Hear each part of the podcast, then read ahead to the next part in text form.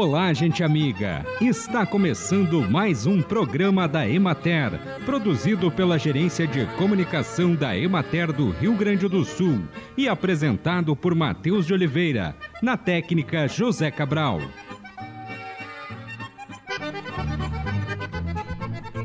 Na região de Caxias do Sul, 12 municípios participam do projeto Flores para Todos, desenvolvido pela equipe Fenoglade da Universidade Federal de Santa Maria, em parceria com a Emater, prefeituras municipais e outras entidades. A fim de apresentar os resultados obtidos com o projeto, será realizado um dia de campo regional sobre floricultura no dia 23 de outubro, no Centro de Treinamento de Agricultores em Nova Petrópolis. No dia de campo serão trabalhadas quatro estações técnicas com informações sobre o cultivo, colheita e comercialização de girassol, gladiolo, estatice e ornitogalum. Estas espécies trabalhadas pelo projeto são de baixo custo, facilidade de cultivo a céu aberto, ciclo curto e boa aceitação pelo mercado consumidor. O evento é gratuito e os interessados podem entrar em contato com o Setamp pelo fone 54996377406. De acordo com o boletim trimestral do Conselho Permanente de Agrometeorologia Aplicada do Estado do Rio Grande do Sul, o excesso de chuva nos próximos meses pode intensificar o excedente hídrico, causando o encharcamento do solo e, consequentemente, prejudicando a colheita da safra de inverno e o início do plantio das culturas de grãos. Para as pastagens, uma das recomendações é no manejo de plantas forrageiras promover a manutenção da cobertura de solo e de boa disponibilidade de forragem, através de cargas animais adequadas. Deve-se também escalonar os períodos de plantio das forragens cultivadas para o período de primavera-verão, utilizando mudas ou sementes de alto vigor, para reduzir as perdas ou atrasados de implantação que podem ocorrer devido à umidade elevada no início da primavera.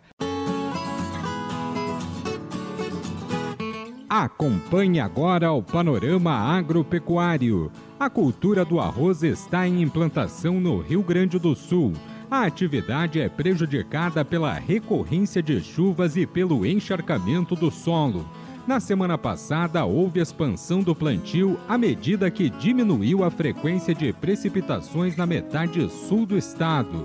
No entanto, ainda há atraso no estabelecimento de lavouras em comparação com a safra passada.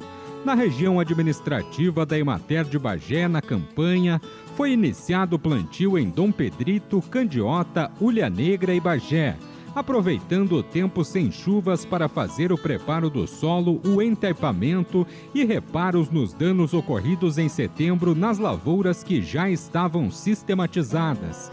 Na fronteira oeste, apesar das chuvas entre 13 e 4 de outubro, foram observados avanços significativos na área implantada, já que atingiu 40% em Uruguaiana e Barra do Quaraí.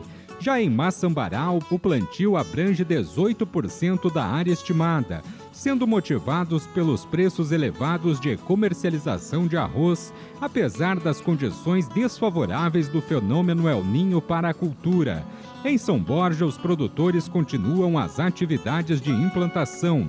A chuva recente no município beneficiou a reposição da umidade na camada superficial do solo, proporcionando condições adequadas para germinação e emergência uniformes. No entanto, há apreensão quanto ao risco de alagamentos nas áreas já semeadas, devido ao aumento do nível do rio Uruguai e ao fato de as lavouras estarem próximas de cursos d'água.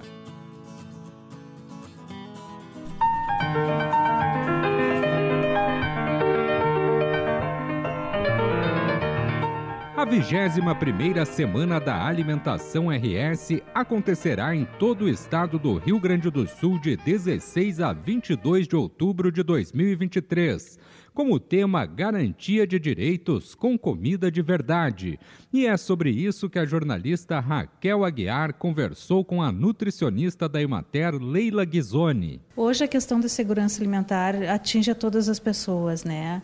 Uh, qual é a importância isso para o dia a dia das, das comunidades? Principalmente por todo esse período que, né, que foi passado, nós vimos que a, a, insegurança alimentar, né, muito mais do que a fome, elas vem surgindo assim uh, em toda a população. Então, discutir estratégias, né, propor ações que possam aí contribuir para a garantia desse direito, que é uma alimentação adequada e saudável, um direito que está na nossa Constituição, Uh, é importante o engajamento de todos. Né? Não adianta a gente pensar só em uh, ações né, do, do, públicas né, do governo, claro que isso tem que ser garantido, mas também com o apoio da sociedade para indicar quais são as, as ações necessárias para garantir esse direito à população. Esse evento que vai acontecer aqui na Imater, ele já tem alguma programação? Qual é o título? Tu tem? Já temos sim, é o seminário de abertura então da semana com o título do tema, né, da semana, Garantia de Direitos com Comida de Verdade. Nós teremos então duas falas sobre desertos alimentares, uma outra fala bem importante também sobre a questão da segurança alimentar, né? E depois teremos experiências de políticas públicas de garantia de segurança alimentar, que é o, o programa da alimentação escolar, programa de aquisição de alimentos e as hortas e cozinhas comunitárias. Então, podem participar aí, tanto presencial quanto acompanhar pelo, pela transmissão do YouTube. Para a Emater, o que, que significa isso para os nossos assistidos, a questão da segurança alimentar, todo esse trabalho em volta de uma alimentação mais segura? Nós vimos aí os dados do último levantamento, né, do inquérito de, de segurança alimentar, uh, que muita insegurança alimentar está presente também no campo, que é justamente o local onde se produz alimentos, né? Então, desde esse fa fato assim de discutir até os sistemas alimentares, né? Uh, isso, esse, essa semana ela mobiliza muito para isso. Então, para discutir essas questões relacionadas com a questão da segurança alimentar, né? E não só isso de garantir um alimento e não é só em quantidade, né? é a qualidade desse alimento. Então, a forma que é produzido esse alimento, é, também discutir as questões dos sistemas alimentares impostos, né? e como ter mais sustentabilidade nesses sistemas. E quando a gente fala em sustentabilidade, não é só na produção e pensar no meio ambiente, mas também que essa produção tenha acesso né, a um alimento de qualidade para todas as pessoas. Isso é sustentabilidade e garantia de segurança alimentar. A Emater com certeza vai estar com inúmeros uh, eventos pelo interior, né? Pessoas podem participar e é importante o engajamento das comunidades, né? Com certeza. A Emater sempre mobiliza muito em todos os municípios do estado, tem programações aí em todos os municípios do estado. Vocês podem acompanhar pelo site da Semana da Alimentação, né? No site vocês vão ver todos os eventos que acontecem no Estado, não só da Emater, mas de todas as instituições e entidades que promovem ações. Leila, vamos reforçar o convite, então? Participem, então, de 16 a 22 de outubro da Semana da Alimentação do Rio Grande do Sul, com várias atividades. Acompanhem nas redes sociais da semana e também no site. Acompanhem, participem, promovam uh, atividades e ações e mobilizem aí as suas comunidades para poder uh, propor ações e participar também e se engajar nessa discussão.